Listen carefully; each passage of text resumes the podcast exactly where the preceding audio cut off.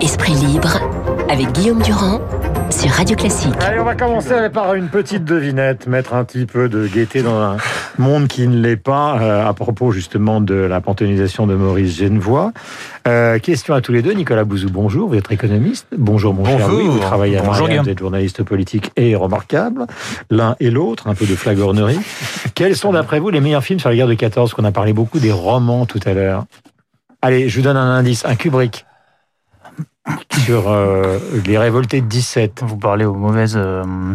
Ah, Les Sentiers de la Gloire. Ah oui, pardon, avec Kirk. Douglas, Ouais. extraordinaire. Ouais.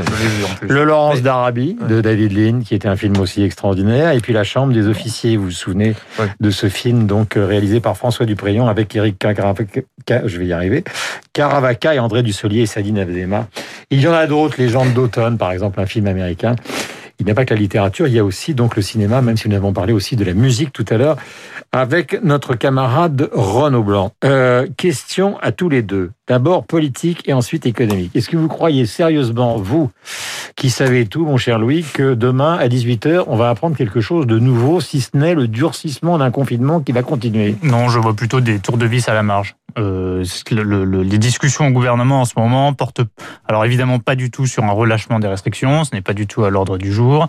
Euh, D'abord parce que les courbes épidémiques ne ne sont pas rassurantes, notamment en ce qui concerne les entrées en réanimation. Hier, il y a encore eu beaucoup d'hospitalisations. Euh, pas mal de morts, plus de 400, et euh, le- les entrées euh, en réanimation euh, continuent d'affluer à un rythme soutenu. Donc, si Emmanuel Macron avait donné un espoir d'un d'une renégociation, vous savez, des mesures sur les petits commerces mi-novembre, en réalité, il n'y aura pas de renégociation et les petits commerces sont priés de patienter jusqu'à au moins, au moins euh, début décembre. Et ce que le gouvernement veut éviter, c'est l'effet stop and go en, en bon français, euh, c'est-à-dire euh, de- d'avoir des phases de fermeture, réouverture, de confinement, déconfinement. Il préfère mettre un stop assez euh, clair et assez strict maintenant, même s'il n'est pas toujours respecté de ce qu'on peut voir un peu partout, euh, plutôt que euh, de, de- de faire miroiter une phase de euh, pseudo relâchement pendant un certain temps, si ça revient. La courbe, elle est minime pour l'instant. Ah oui, euh, on, par- parle d'un ralentissement de Ouais. la hausse, d'un- léger fléchissement de la hausse. Enfin, ce sont les termes qui étaient employés par le ministre de la Santé, Olivier Véran. Mm. Donc, demain, il y aura sans doute quelque chose sur les, les établissements scolaires. Les lycées, notamment, sont pas assez dans le viseur euh, du gouvernement parce qu'il y a des grosses inconnues sur la propagation de l'épidémie par les élèves, Mhm. ensuite aux professeurs et puis aux familles via les élèves eux-mêmes, Euh, évidemment. Nicolas, alors on sait qu'on cite souvent la ville de Liverpool et la Slovaquie qui ont fait une sorte de Mm. dépistage intégral. Alors, il y a beaucoup de gens, moi je me souviens d'avoir interrogé donc un, un professeur de médecine sur l'antenne de BFM TV qui dit c'est pas vraiment possible, etc. N'empêche que ce qui pose un problème aujourd'hui, d'ailleurs Delfrécy l'avait dit à un moment, c'est qu'il y a quand même un paquet d'asymptomatiques qui circulent dans le pays et qui par définition, même si on se confine, euh, pardonnez-moi l'expression, mais refile le virus à tout le monde. Oui, euh, en en France, euh, on n'a pas fait d'études sur une population très large, donc certains pays le font. Vous avez tout à fait raison de citer la, la Slovaquie et le Royaume-Uni. Donc finalement, on a une vision euh, qui est assez floue de la situation euh, épidémiologique. Moi, je pense que ce serait très Et utile. comment, quand on dit tracé, isolé, mais isolé, s'il y a fait- des gens qui sont des asymptomatiques qui se promènent dans la nature. Non, mais on, dev- on devrait pouvoir le faire. C'est tout l'enjeu du deuxième déconfinement. C'est-à-dire qu'on a raté le premier déconfinement. On est tous d'accord pour dire qu'on peut pas avoir de politique de stop and go pendant euh, plusieurs mois ou pire pendant plusieurs années parce que les conséquences économiques, sociales et psychologiques sont euh, absolument euh, désastreuses. Donc il faut pas rater le deuxième déconfinement. Mm. En fait, pour moi, il y a vraiment deux choses aujourd'hui à préparer. C'est le déconfinement avec le testé, tracé, isolé. Mais on peut le faire. hein. Certains pays y arrivent, de, de grands pays asiatiques y arrivent. Tester, on, on l'a beaucoup fait. En France, on l'a fait. Cet été, on a énormément testé, mais on n'a pas tracé puisque les gens n'avaient pas téléchargé l'application Tous Anti-Covid et on n'a pas isolé. Alors que isolé, ça peut se faire. Il y a des mesures de politique publique. Vous pouvez dire aux gens, par exemple, euh, on vous paye, vous êtes euh, faiblement symptomatique, vous allez à l'hôtel, dans un hôtel 3 ou 4 étoiles, c'est payé par l'assurance maladie, vous y allez une semaine. C'est quelque chose qui est tout à fait imaginable. Hmm. Donc, il faut faire ça. Et puis, moi, mon sujet du jour, parce Oui, que alors, quand même, soyons clairs Oui. pour ceux qui nous écoutent ce matin. Si on fait ça, ça veut dire que les mesures sont vraiment beaucoup plus drastiques. Par exemple, en Australie, à un moment, vous pouviez sortir à peine deux heures par jour, quoi qu'il arrive, tout confondu, hein, les courses, le chien, la promenade, etc. Il faut des autorisations, il y a des endroits En fait, et ouais. des pays du monde où il faut que vous envoyiez un message aux autorités pour dire si vous allez sortir dans la rue et vous êtes. euh, Il y a même des endroits où quand vous êtes malade, c'était le cas encore il y, a, il y a peu de temps en Allemagne, on vous confine pendant 15 jours, mais en plus on vient vous apporter euh, de la nourriture à domicile et vous ne bougez pas, c'est-à-dire que vous n'avez pas le droit de sortir. Oui, bien sûr. En France, si vous faites ça, c'est la révolution. Alors, sauf que là, on est tous confinés. Euh, donc, en fait, on a une, on- on- ce qu'on subit aujourd'hui, c'est la mesure euh, la, la pire. C'est-à-dire que ce qu'il faut qu'on arrive à faire, c'est euh, traiter les malades, mais pas les traiter à la chinoise. Il s'agit pas de prendre les gens chez eux, euh, de les emmener euh, dans un, un hôpital où ils seront enfermés. C'est pas, pas du tout ça. Et le, le deuxième sujet qui me paraît essentiel, Mm. et je vous l'avoue qui m'inquiète un tout petit peu, c'est le vaccin. Si les bonnes nouvelles qui ont été annoncées par Pfizer et par d'autres laboratoires se, se confirment, Moderna euh, il faut dès maintenant qu'on organise ça. Euh, moi, j'ai très peur, si vous voulez, qu'en France, la solution devienne un problème. C'est-à-dire que ce qu'on attendait tous, c'est-à-dire un vaccin, devienne un problème parce que ce sera pas organisé, on n'aura pas assez de doses, on n'aura pas assez de congélateurs. Le sujet des congélateurs est absolument clé. Hein. On n'aura pas suffisamment de congélateurs pour euh, conserver euh, les, euh, les, les vaccins. On n'aura pas suffisamment de gens pour administrer les vaccins. C'est pas les, les, simplement les médecins qui administrent les vaccins. Les c'est- les pharmaciens, euh, pourquoi pas. Et donc ça, ça doit se prévoir dès aujourd'hui. Dès aujourd'hui, le système des carnets de vaccination pour savoir qui, a été vacciné. Par exemple, les gens, par exemple, pardonnez-moi de vous interrompre, Bien mais sûr. Dans le vaccin contre la grippe, par Oui. exemple, euh, pendant des années, il y a des gens qui étaient tout à fait hostiles à ça. Quand, depuis qu'on est dans l'épidémie, on a vu que la, la proportion de la population qui s'était vaccinée contre la grippe avait bondi d'une Oui. manière considérable. Mhm. Donc il y aura, il y aura peut-être moins de réticence dans le contexte. Alors on va voir, euh, on, on a quand même des études, il y a un sondage Ipsos qui a été fait pour le World Economic Forum qui montrait que euh, en, en Europe, la France est le pays dans lequel l'acceptabilité des vaccins est la plus faible. hein. Mhm. On a un peu plus de 50% des, des Français qui se disent prêts à se faire vacciner contre le coronavirus si on a un vaccin. C'est un chiffre qui est extrêmement faible. Donc on aura aussi ce Mhm. sujet-là. Ce que je veux dire en tout cas, c'est qu'on peut pas tout louper. Si vous voulez. Euh, Ouais. Et donc, il faut vraiment pas louper. Si, si c'est bon résultat, je mets tout ça au conditionnel, mais je suis très optimiste. Euh, il faut absolument pas qu'on loupe cette vaccination, parce que rendez-vous compte, l'impact économique et psychologique si dans un an les Anglais sont vaccinés, les Allemands sont vaccinés, et chez nous, comme d'habitude, c'est le foutoir, c'est désorganisé, il n'y a pas assez de doses, euh, les pharmaciens n'ont pas eu le droit de vacciner. Ouais. Moi, c'est c'est véritablement ça, ce que je crains. projection. Vous, proje- vous projetez un foutoir qui pour l'instant n'est pas une réalité. on Oui, mais qui bien. Oui, mais je- sujets. Je, je, je connais les immenses qualités et les petits défauts de mon pays. Mais qui, est- Oui. non, mais qui existe sur d'autres sujets. Euh. On a eu, non, mais on a eu les masques, euh, la pénurie de masques. On a eu ensuite l'échec de la stratégie des tests, parce qu'on avait les tests, mais on n'avait pas les, les réactifs. Donc, euh, on se faisait tester pour des résultats qui n'arrivaient pas, ou pas à temps. Donc, ça ne servait strictement euh, à rien. Et dans le jamais 203, le 3 risque effectivement d'être d'être les vaccins. Pas seulement parce que on risque de manquer de doses, mais aussi pour des questions de, de désorganisation, de bureaucratie, de, de complexité. Là, je viens de réaliser une enquête sur le fonctionnement du, du ministère de la Santé, qui sera à lire dans Marianne à partir de vendredi. Et si vous voulez, le niveau de complexité de, de l'organisation du ministère de la Santé, de ses instances, et notamment les fameuses ARS, les agences régionales de santé, leur manque de dialogue avec les préfets, avec les élus, avec les acteurs locaux, le manque d'organisation de l'État dans la gestion de crise euh, est assez effarant compte tenu des moyens qu'on a, du nombre d'agents Bah, euh, les- qui est déployé. Donc, compte tenu des, des moyens qui sont les dépenses de santé, parce que les dépenses de santé en France, c'est parmi les dépenses les plus importantes qui Elles sont soient. bien sûr, et tout, Elles sont très élevées. Elles sont Donc, les élevées. Ne comprennent pas pourquoi l'hôpital. Euh, on dit l'hôpital ne fonctionne pas, l'hôpital manque de bras, etc. Et en même temps, ils regardent euh, leur feuille d'impôt et les dépenses de santé sont colossales. Mais Il y a un problème de moyens à l'hôpital, à mon- avis. Euh, là, là-dessus, je, reçois, je rejoins beaucoup de, de- de témoignages de, de soignants, mais il y a aussi un problème de désorganisation. Pourquoi pendant la première vague, les des, certaines cliniques privées étaient vides pendant que les hôpitaux étaient débordés? Pourquoi est-ce que les labos vétérinaires n'avaient pas été autorisés la à faire guerre entre le privé non mais bien- voilà, Bien eh ben, mais en gestion de crise, euh, en temps de guerre, comme dirait le, le président Macron, justement, euh, on ne fait pas la guerre interne euh, dans, entre services de l'État, entre les services de l'État, pardon, et entre services de santé publique. Euh, question Nicolas Bouzou, attention à la réponse. On a dit à plusieurs reprises, je parle du deuxième déconfinement, que l'économie, c'est euh, la vie, hein, euh, parce que c'est aussi ça l'économie, c'est d'abord et avant tout la vie, euh, même si ça n'est pas uniquement la vie. Beaucoup de gens ont dit, un mois, on se serre la ceinture et l'économie repart. Au-delà d'un mois, c'est-à-dire en gros, euh, passons les vacances de Noël, euh, et pourtant il y a beaucoup de Français qui n'ont pas du tout envie de passer à travers les vacances de Noël, passer les vacances de Noël, l'économie ne s'en remettra pas. Est-ce que c'est vrai ou est-ce que c'est faux? Euh, L'économie s'en remettra toujours, mais euh, la question c'est de connaître l'ampleur des dégâts sur le plan économique et sur le plan social il est clair que la période de Noël, elle est clé pour tout un tas de secteurs, mais y compris parfois des secteurs qu'on n'a pas forcément dans le viseur, si vous voulez. C'est-à-dire qu'on pense euh, aux, euh, vendeurs de jouets, enfin aux industriels, aux distributeurs de jouets, de, de chocolat, euh, etc. Alors, ceci dit, il y a des vraies problématiques d'approvisionnement. C'est-à-dire que le fait que Noël soit plus ou moins confiné a déjà des conséquences aujourd'hui, parce que dans la grande distribution ou dans ce qu'on appelle les commerces de bouffe en règle générale, mm. les commandes pour Noël, elles se font dès aujourd'hui en réalité. Donc, on a, va avoir des gros problèmes de, de, désorganisation. Mais vous avez tout le secteur de l'artisanat, par exemple, qui est très important. Je vous donne un exemple qui m'a été donné par un député de la majorité qui travaille sur l'artisanat, qui s'appelle Philippe Huppé. Il me disait, les vendeurs de santons, les vendeurs de crèches et les fabricants, c'est des petits artisans. 95% de leur chiffre d'affaires, c'est au moment de, de Noël. Ben, Ceux-là, ils n'auront aucune, très peu d'activité euh, cette mmh. année.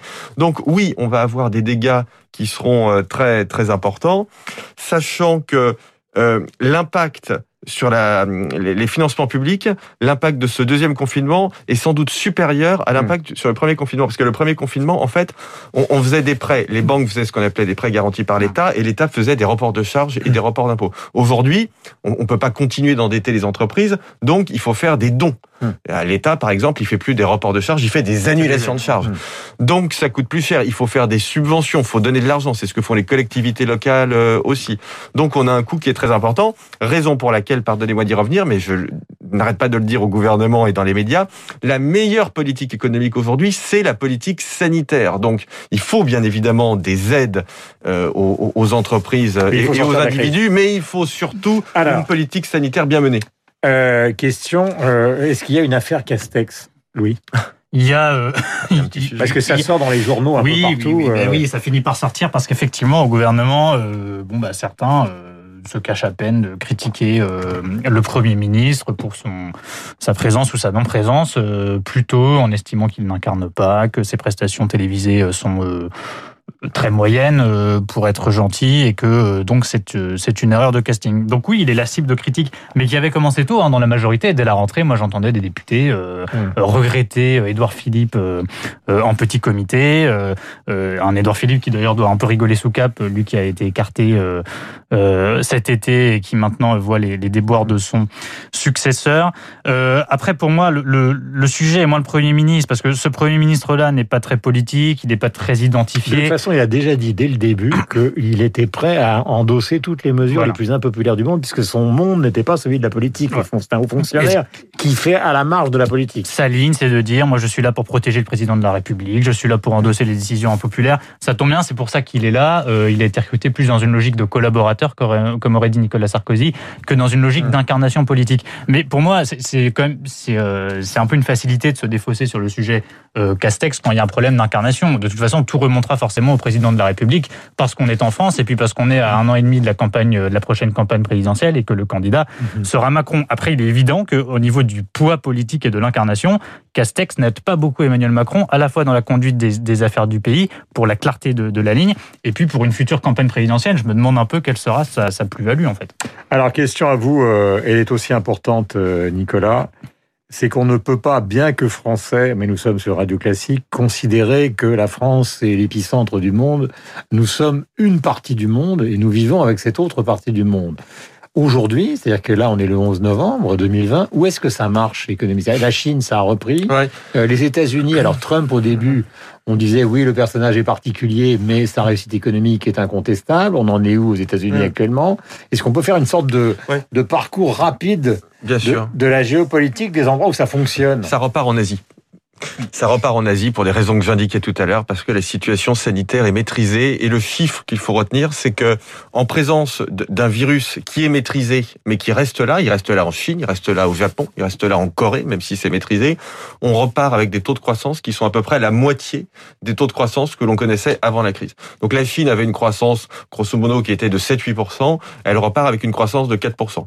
Donc c'est pas mal, mais ça montre... Ça nous ferait rêver. Oui, oui, mais ça montre néanmoins quelque chose qui est très important c'est que même quand vous maîtrisez l'économie, le, le, le cette, euh, quand vous maîtrisez l'épidémie, pardonnez-moi, cette maîtrise de l'épidémie, elle passe par des mesures barrières qui ont un coût économique. Mmh. Donc on en repartira comme avant que quand le virus aura disparu, quand on aura un vaccin, euh, etc. Mais très clairement, en Asie, la situation est, est, bonne. Aux États-Unis, il faut, c'est très difficile de regarder la situation globale, y compris du point de vue épidémiologique, parce qu'en en fait, elle est très différente euh, en, en, le bilan en fonction des, des États. Là, il y a une vraie bataille. Le bilan Trump économiquement, il était bon. il était bon. Euh, croissance euh, très forte, chômage euh, très bas. Alors, vous, vous, connaissez le système américain, il y a très peu de protection, donc le marché du travail, il s'ajuste quasi instantanément euh, aux, aux, fluctuations de l'économie. Donc, au, au, pire de l'épidémie, on a eu un chômage qui a très fortement monté, notamment dans le, en, en raison des, des, licenciements dans le secteur touristique, du commerce. Euh, et là, on voit que les choses s'arrangent, et elles s'arrangent là où la situation épidémiologique s'arrange. Hmm. L'exemple le plus marquant, c'est celui de New York. Hein. New York, on a eu une situation qui était absolument catastrophique euh, au, printemps sur le plan sanitaire et sur le plan économique. Et les choses reviennent un peu. Mais l'économie, elle est abîmée parce que vous avez des gens qui sont partis, des gens qui peuvent plus payer leur loyer. Vous avez des parents qui ne peuvent plus, vous connaissez le système américain, vous avez des parents qui ne peuvent plus payer l'université de leurs enfants. Donc vous avez quand même des dommages sociaux qui sont, qui sont forts. Mais l'économie euh, repart un peu. Mais elle repart pas, c'est ça le, le message qu'il faut bien faire passer, c'est qu'elle ne repart pas avec le virus, même quand on le maîtrise, euh, comme elle, aurait pu repartir si on était dans une situation complètement normalisée. Est-ce quel est le point de vue de... Parce que c'est vrai qu'à la fois on le voit beaucoup, Emmanuel Macron, euh, et en même temps, euh, on arrive assez peu ou assez mal à discerner ce qu'il pense de, de la façon dont il vit ce quinquennat, qui au départ se devait être un quinquennat euphorique. En fait, c'était ça son idée. Hein. On va ramener la France sur la route de la modernité, euh, et sur le plan technologique, et sur le plan financier, et sur le plan économique, et peut-être même sur le plan culturel. Et puis là, on est au milieu d'une demi-tragédie, voire d'une tragédie totale. Alors, il parle beaucoup du sens du tragique dans l'histoire, donc je pense qu'il a quand même compris la dimension. Euh, si vous voulez, il a compris cette dimension euh, selon laquelle la fin de l'histoire n'est pas advenue, que les, les théories de fin de la guerre froide ne sont pas du tout concrétisées et que nous vivons des moments tragiques à la fois sanitairement, mais aussi sécuritairement, culturellement euh, et économiquement. Euh, après, c'est vrai que je, je, serais curieux de voir comment il va se retourner. il a commencé à le faire en vue de sa prochaine campagne présidentielle, parce que Macron, c'est quand même l'homme qui n'était pas fait pour ça. Il était là pour libérer les énergies. Si je reprends les, les, les termes de sa campagne de 2017, mener une politique libérale. il n'était pas forcément au point sur les questions régaliennes et sécuritaires et il se retrouve confronté à quoi? À une crise sanitaire qui plonge le pays dans une crise économique qui demande une protection de l'État comme rarement c'est arrivé. Donc il est devenu euh, le président qui veut incarner la, protection étatique euh, des Français là où il voulait être celui de, de la Startup Nation. Et de sur l'autre versant, euh, là où il avait très peu de culture des sujets sécuritaires et régaliens, il se retrouve confronté à une menace terroriste qui a repris un, un niveau très élevé. Donc c'était l'homme qui était à contre-emploi. Après, sa, sa chance dans son malheur, si je puis dire, c'est que les oppositions profitent assez peu de cette succession de crises parce que personne mmh. euh, n'apparaît véritablement crédible euh, pour résoudre des problèmes qui seraient posés. Donc à la fois les Français ne sont pas très satisfaits de la façon dont est gérée la crise sanitaire, mais ils ne font pas crédit à l'un des opposants d'Emmanuel Macron euh, de l'avoir géré mieux ou beaucoup mieux que lui si euh, l'un d'entre eux avait été euh, à la place du gouvernement actuel. Donc il se retrouve dans cette espèce d'entre-deux où à la fois il n'était pas l'homme qui avait la vocation à gérer une telle situation dans le pays et en même temps personne ne voit quelqu'un d'évident qui l'aurait fait mieux que lui. Un sondage vient de tomber concernant justement les fêtes de, de Noël. C'est un sondage qui a été réalisé par Pour Proximis. 53% des sondés assurent que par peur de la contamination, comme quoi il y a vraiment plusieurs secteurs et familles de Français mmh. euh, probablement qui nous écoutent ce matin, c'est-à-dire ceux qui au fond euh, vivent encore d'une manière assez libertaire, ceux qui ont peur ou ne souhaitent pas être vaccinés, et en même temps, 53% des sondés assurent que par peur de la contamination, ils ne passeront pas les fêtes de fin d'année en famille s'il faut voyager, se déplacer mmh. et contrevenir donc à la politique euh, qui est menée par le gouvernement. Puis il y a une chose qui est très énervante aujourd'hui, je tiens à vous le dire tous, ceux qui nous écoutez, c'est que Leonardo DiCaprio, on a l'impression qu'il est là depuis des années. Mmh. Eh ben, il n'a que 46 ans. C'est exaspérant. Il est né le 11 novembre 1974, ce brave Leonardo. Et puisqu'on parle d'écrivain, je me souviens d'un film d'Agnieszka Hollande, qui est une réalisatrice polonaise où il jouait justement, euh, c'est s'appelait tout simplement Rimbaud et Verlaine. Et c'est un film très très méconnu euh, de DiCaprio. Il jouait le rôle donc euh, d'Arthur Rimbaud, ce qui pour un Californien est toujours